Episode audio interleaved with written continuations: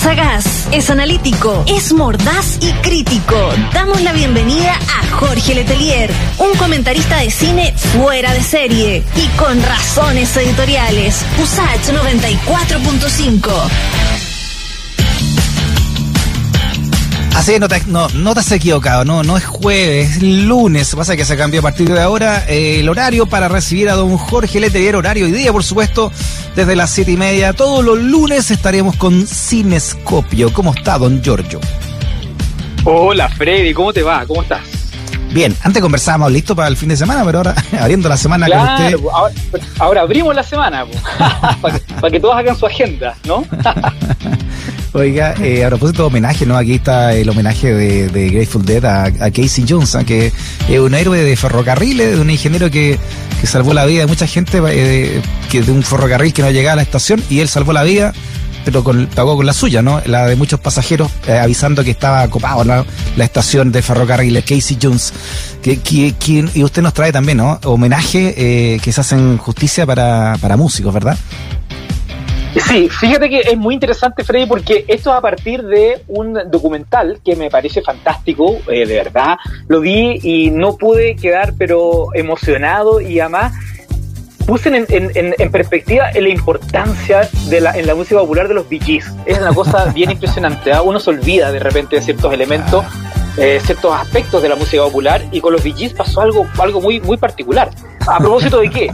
A propósito ¿De, de, un documental que produjo HBO, que está disponible en iTunes, fíjate, en Apple TV para arriendo, ¿Ya? que se llama eh, justamente Los Gees, How Can Can You Mend a Broken Heart? ¿ah? Que como una de las famosas canciones, una, mm. una, de las baladas más famosas de los Bee Gees. Eh, se llama así el documental que lo dirige Frank Marshall. Frank Marshall es un productor de Hollywood, pero de estrella, es socio de Steven Spielberg en la productora Amblin, por ejemplo, yeah. y él ha producido casi todas sus películas. Y él de vez, de vez, en cuando dirige cositas. Y fíjate que el año pasado estrenó en diciembre para HBO este documental que es pretende ser la, la mirada final sobre la historia de los Bee Gees. ¿Ya? Uh -huh. Y tú dices los Gees, pero claro, estos hermanitos, ¿no es cierto? Que tenían, tenían canciones onda disco en los años 70, la banda sonora de Fiebre Sábado por la Noche. Y uno como que se empieza a olvidar de todo eso. Y resulta que este, documental hace este repaso y te das cuenta que los Gees eran, aparte de una historia extraordinaria, eran un talento para componer canciones pop, pero claro. te, te voy a decir algo que puede parecer incluso hasta temerario pocos ejemplos de la historia de la música pop después de los Beatles han sido tan, tan exitosas para ah, componer mira. canciones a distintos músicos para ellos mismos y para otros más, como el caso de los hermanos Gibb. Claro, ha sido mira, realmente una historia extraordinaria. Mira. Claro, y How Can You Mend a Broken Heart es como, claro, su gran canción, ¿cómo se podría traducir esto? Así como, ¿Cómo podría eh, reparar o arreglar un corazón roto? Que, que, que esa sería más o menos la, la traducción de, de, este documental, que está basado en una canción de dos Gees que marcaron, por supuesto, todo, toda una época, ¿no? Además, con, con Travolta, ¿no? Con Staying Alive y todo, la, todo, todo lo que significó la música disco también, ¿no? Para muchos fue la edad media de la música hacia fines de los años 70, pero, pero ahora se está reescribiendo entonces la historia se reescribe con, bueno fíjate que toda la música electrónica que comienza el siglo XXI incluso el hip hop más de raíz más negra tiene mucho contacto con la música disco de fines de los 70 y en ese momento lo, los Gees fueron precursores fíjate pero la historia de, de éxitos de ellos comenzó muchísimo antes. Eso, es muy extraordinario cuando documentales como esto ponen en perspectiva una historia. Ellos comenzaron a la fin de los 50 cuando viajan a, a Australia como niños. Eran unos niñitos de 12 años hacer sus primeros, primeros temas eran, tú sabes, tres hermanos, de los hermanos eh, Barry Gibb, que era el mayor, y luego los mellizos Morris y, y Barry Gibb. Claro. Robin Gibb y Morris, que eran los mellizos, ¿no? Y Barry, que era el, el, el grandote, el barbón de pelo largo, que era el, que, hacía el falsete. El falsete. Él, él, era el hermano mayor. El famoso falsete, que además el falsete es una invención absolutamente casual. es muy curioso. Pero fíjate que los 60 ellos tuvieron éxitos cuando se devolvieron a Inglaterra, porque ellos habían nacido en Inglaterra, se fueron a trabajar con los papás, vuelven a Inglaterra y resulta que mandan una carta a, a Brian Epstein, que era el manager de los Beatles. Y Brian Epstein dice, oh, estos gallos han tenido, estos cabros han tenido éxito en Inglaterra, o sea que, en, perdón, en Australia, se los voy a dejar a Robert Stigwood, que era un manager que trabajaba para él. Y Stigwood fue el que modeló la imagen de, de banda pop que tuvieron los Gees en los años 60 y tuvieron varios éxitos. Uno de ellos, el más importante, es Massachusetts, fíjate, que fue un exitazo, llegó al número uno en Inglaterra. Esto fue el año 1967, imagínate, Freddy. Sí, Diez sí. años antes de Fiebre Sábado por la Noche, ya eran, eran unas estrellas. Eran tan importantes los DJs en ese tiempo que ellos fueron, cuando fueron a Estados Unidos, le compusieron una canción a Otis Redding que se llamaba To Love Somebody. Mm. Y esa canción, el mismo, semanas antes de que Otis Redding le iba a grabar en el estudio, él en una gira con su grupo muere en un accidente de avión. Y resulta que la canción, como quedó sin cantante, la grabaron ellos mismos y se convirtió en un éxito también. Sí. Y hoy fue, fue notable, esto ocurrió mucho antes de, de Fiebre por la Noche, como te decía. Incluso Eric Clapton también tuvo mucho que ver con el, con el auge de ellos en el año 74, cuando los ayudó a, a definir un estilo. Después de una crisis que tuvieron los Bee que cuenta el documental, ellos fueron, se fueron a grabar a Miami y grabaron en la, y arrendaron la misma casa en que en que Eric Clapton grabó el famoso, ¿te acuerdas ese famoso disco que se llama 461 Ocean Boulevard? Del año 74. En esa misma casa los Bee vivieron y grabaron su un disco que les, permitió reflotar. Ese disco es muy importante en la carrera de, Clapton porque a propósito de reflotar fue el disco que lanzó después de, haber estado internado por drogas claro. ¿no? Que se, se reinventa también Eric Clapton, ¿no? Con, con ese disco. Exacto, y fíjate que, eh, bueno, Clapton aparece en el documental y él cuenta, un año después de esto, él les dice a los DJs, porque estaban, estaban medio peleados, estaban separados, estaban los hermanos medio enojados, entonces le dice, oye, ¿sabes qué? Déjense de tonteras, váyanse a Miami, allá el clima es bonito, hay buenos estudios, graben, y yo les voy a dar un consejo, les dijo. ¿Sabes que ustedes son una banda de rhythm and blues, pero no lo quieren reconocer? Así que ábranse al hecho de que ustedes son una banda que hace música negra, una banda de blanco que hace música negra y denle para adelante sin ninguna, sin ninguna traba, ninguna trauma. Así que grabaron en el mismo estudio, ocuparon la misma casa y grabaron un disco que fue un exitazo donde, donde estaba el, tema Jive Talking, que fue un tema que mm. después se ocupó en la banda sonora de Fiebre Sábado por la Noche, que además fue el disco clave que les permitió, les permitió crear el falsete famoso de Barry Gibb, que fue un invento del productor. Fíjate que el productor les dijo, inventen algo al final de un tema, pero no se le ocurría qué. Y le dijo, oye, pero tú haz algo con la voz, una cosa así como que, pégate un grito, le dijo el productor. Y Barry Gibb pegó un grito agudo y el productor le dijo, eso, quiero eso en todas las canciones. Y de ahí en adelante. Mantente así. De ahí en adelante llegó el falsete, se inventó el falsete, fue extraordinario. Extraordinario de los Bee el sello, el máximo sello del, del estilo de la música fue el falsete. Bueno, y bueno, más allá de todo, ¿no? Marcan, eh, marcan eh, la, música no solamente con, música disco, ¿no? Su registro es mucho más amplio de lo que los, catapulta a nivel eh, internacional, ¿no? Y, al igual que, y al igual que CDC, son británicos que también se van a Australia y de allá empiezan a, empiezan a, a, expandirse por el mundo entero. Bueno, lo, lo sí más escoceses, ¿no? Pero esto, esto era más inglés. Claro. Claro, y después, exactamente como dices tú, se van expandiendo. Ahora, ¿cuál es la, gran virtud que tuvieron los, hermanos los hermanos Gibb, que son los Bee Una oreja absolutamente virtuosa para componer canciones pop, de esas canciones que entran a la primera. Pero de verdad, es impresionante. O sea, tú empiezas a escuchar las baladas de los Bee Gees y son unas baladas como Hop This Your Love, por ejemplo, que están también en la banda sonora de Fiero Sábado la Noche. Y tú dices, esta es la canción romántica, pero por definición. O sea, no hay canción más, una balada más romántica que es la, la, capacidad de poder hacer canciones oreja a la primera. Y fíjate, ellos componían en el estudio, ellos llegaban con ideas muy básicas de la casa, llegaban mm. al estudio sin letras y el mismo día que grababan las canciones ponían letras. O sea, era un, era un trabajo de improvisación que a las productoras y a los músicos que contrataban los tenía muy asombrados. Ese nivel de, de, de fiato, de, de, de, confianza musical que tenían los tres hermanos. De hecho, hay, en el documental aparece un, unos testimonios de, de Noel Gallagher, que dice una, una, frase muy bonita, Fred. Dice, cuando, cuando cantan hermanos, suena como un instrumento que tú no puedes comprar en la tienda porque no existe. Ese es como el fiato, es el feeling cuando los hermanos cantan y cantan bien y se entienden. Es algo que no se puede comprar, es algo que es un don natural que tienen algunos nomás. Y para poder eh, definir un poco lo que fue esas voces, porque ellos además en las armonías vocales fueron lo que, lo que marcó la, el estilo de los DJs, o sea, eran tipos que se que se, se mezclaban tan extraordinariamente bien en esas voces, eh, esos las falsetes y esos tonos agudos, que fue que marcó justamente una, una época. Mira, Oye, y hablan de hablan de Andy Gibb, el hermano menor de ellos, porque era una familia talentosísima, ¿no? El hermano menor que muere, muere, eh, se hizo una, de una enfermedad infecciosa, pero nunca estuvo tan claro. Murió a los 30 años, ¿ah? y, cuatro años antes había estado en el Festival de Viña, Andy Gibb. Así que lo conocemos bien, estuvo en el 84. Sí, absolutamente. Andy Gibb era, bueno, había, había logrado fama, eh, una fama tardía en los últimos años, eh, antes de morir, justamente gracias a temas compuestos por su hermano. Esos fueron los que le dieron éxito a él. Y fíjate que en los últimos años, ellos, el, el Barry Gibb, que es el, único Gees vivo que queda, él explica de que efectivamente ellos empezaron a ver la decadencia de su hermano por el tema de las drogas y era muy joven. Fíjate que tenía 25, 24 años, ya tenía mucha plata, mucho éxito, mm. pero veían que se estaba destruyendo, entonces ellos trataron de apañarlo de alguna, protegerlo de una manera, lo, llevaron a Miami con ellos y después de algunos años en que le dieron estos éxitos como solista, le dijeron, ¿sabes qué? Estamos perdiendo el tiempo contigo, tú tienes que ser el, el nuevo Gees, tienes el cuarto Gees. Y lo anunciaron así para convertirse en un Bee definitivo. Y justo un poquito antes de eso, él muere por sobredosis, fíjate. Eh, fue una historia muy triste que el, documental lo muestra también, muestra todo ese, ese periodo que fue el, inicio de las, de las tragedias de la familia, porque mm. luego muere de un infarto Morris, Morris era el, peladito, el que usaba sombrero, que era como el más piola de los tres. Y luego de eso muere por un, por cáncer, muere Robin Gear, que era el flaco, el que no tocaba y solamente cantaba, que tenía la voz más, más virtuosa. Y lo único que queda es Barry, que es el grandote, el, que tocaba guitarra, que era como el, peludo, ¿no? El que usaba Barry el pelo largo, que era como el, el grandote, el que hacía el falsete.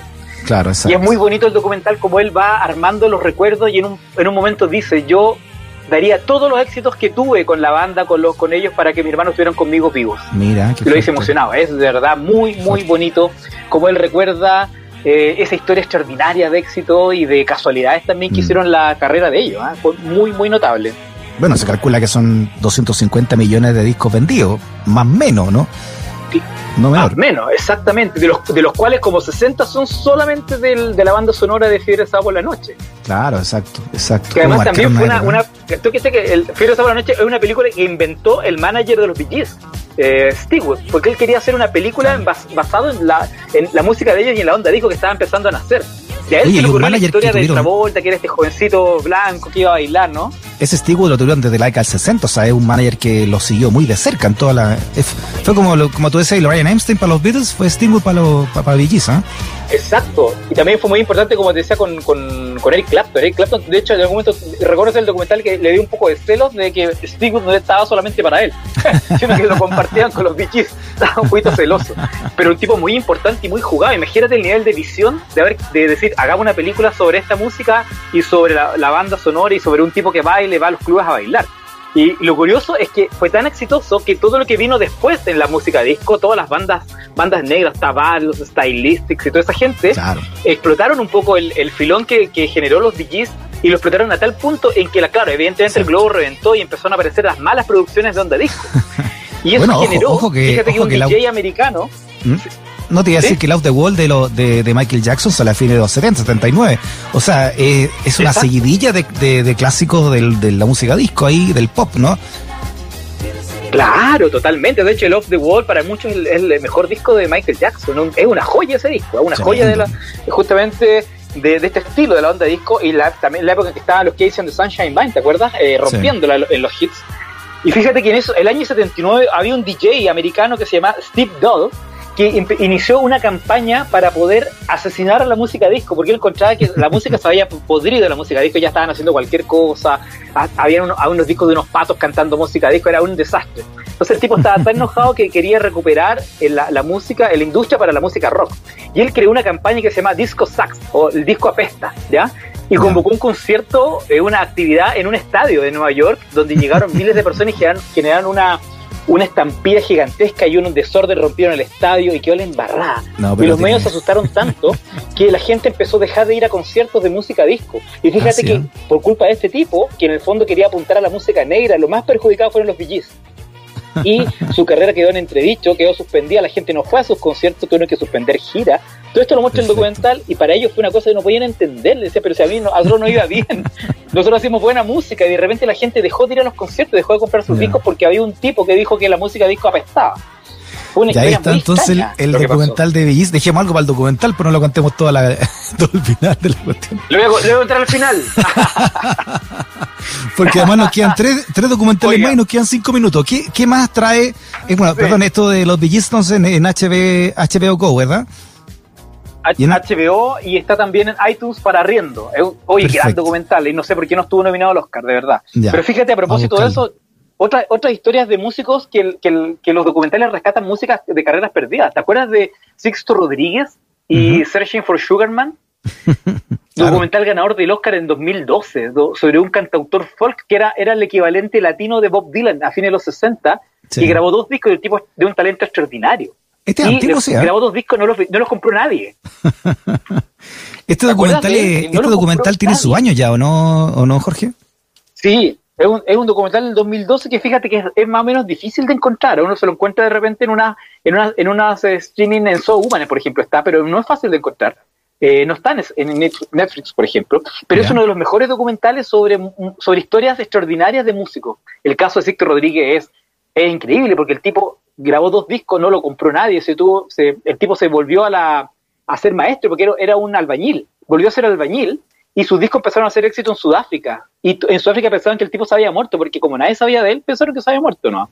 Y pasaron 20 años con el tipo convertido en una especie de John Lennon en Sudáfrica y nadie sabía de él. Y el tipo está en Detroit tirando martillo, tirando palo y martillo. Era increíble, esa historia es extraordinaria.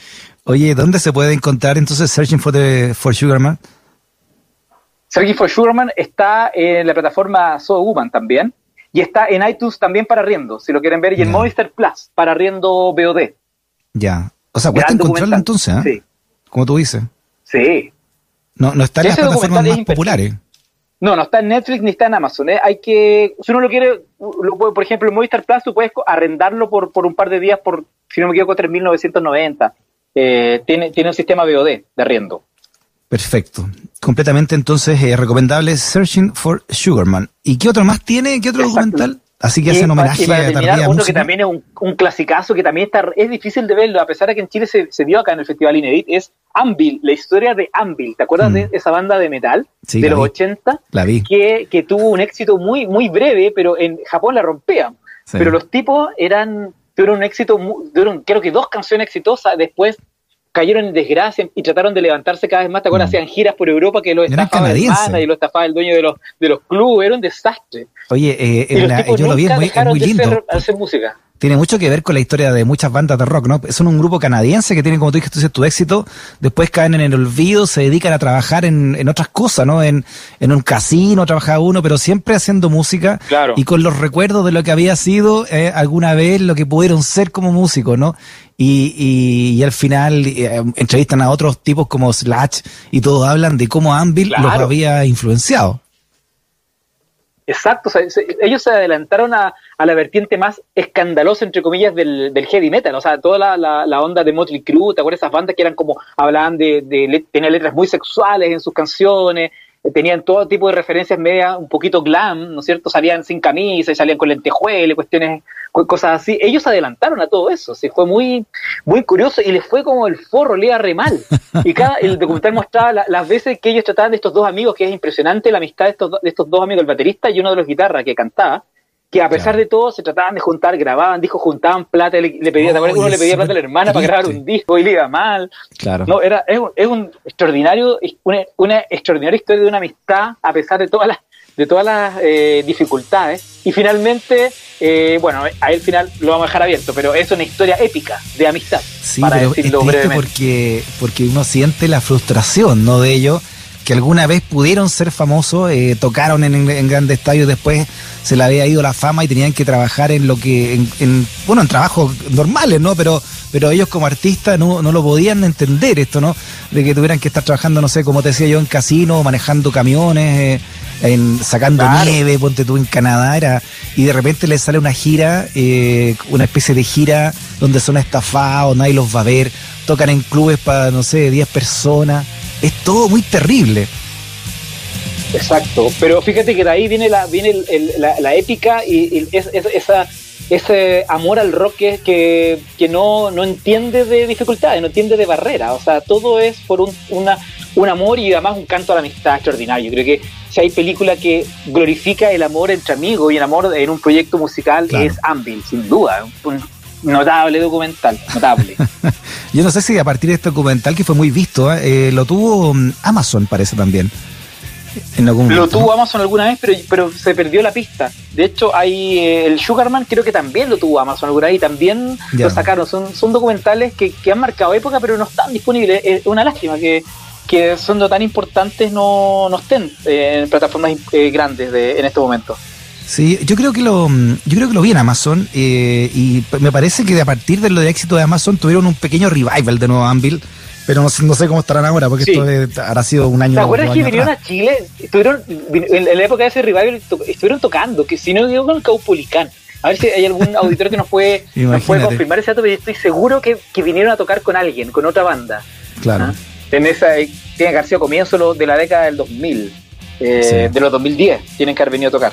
Así que, mm, oye, pero estas historias a propósito de los de los VGs es súper interesante como bandas, entre comillas, que o, músicos que son, son, considerados perdedores resulta mm. que hay una épica importante y gracias a estos documentales uno puede, puede verlo en perspectiva. El caso de los DJs es muy distinto porque fue una máquina de éxitos que, que digo que no hay, no hay quien, quien los enfrente, salvo los Beatles, yo creo, no sé. Pero es una máquina. Piensa tú que los DJs, después de este periodo en que, que, la industria se fue en contra de ellos, empezaron a componer para otros músicos y mm. compusieron para Barbara Streisand eh, un disco clave de, de Barbara Streisand para Celine Dion, para Kenny Rogers, para Dolly Parton, puros hits pero ellos solamente, especialmente Barry Gibb como compositores. Entonces, cuando les iba mal como estrellas, pasaron a ser compositores para otros y le empezó a ir bien, puros número uno. O sea, la capacidad de componer temas pop mm. era inacabable, o sea, no se acababa nunca el talento de los, de los hermanos Gibb. Muy bien, Jorge. En este nuevo horario te damos la bienvenida y también eh, te deseamos un gran, una gran semana. Que esté muy bien. Muchas gracias. Gracias a todos. Nos vemos. Que estén bien. Chao. Chao, Freddy. Freddy puede ser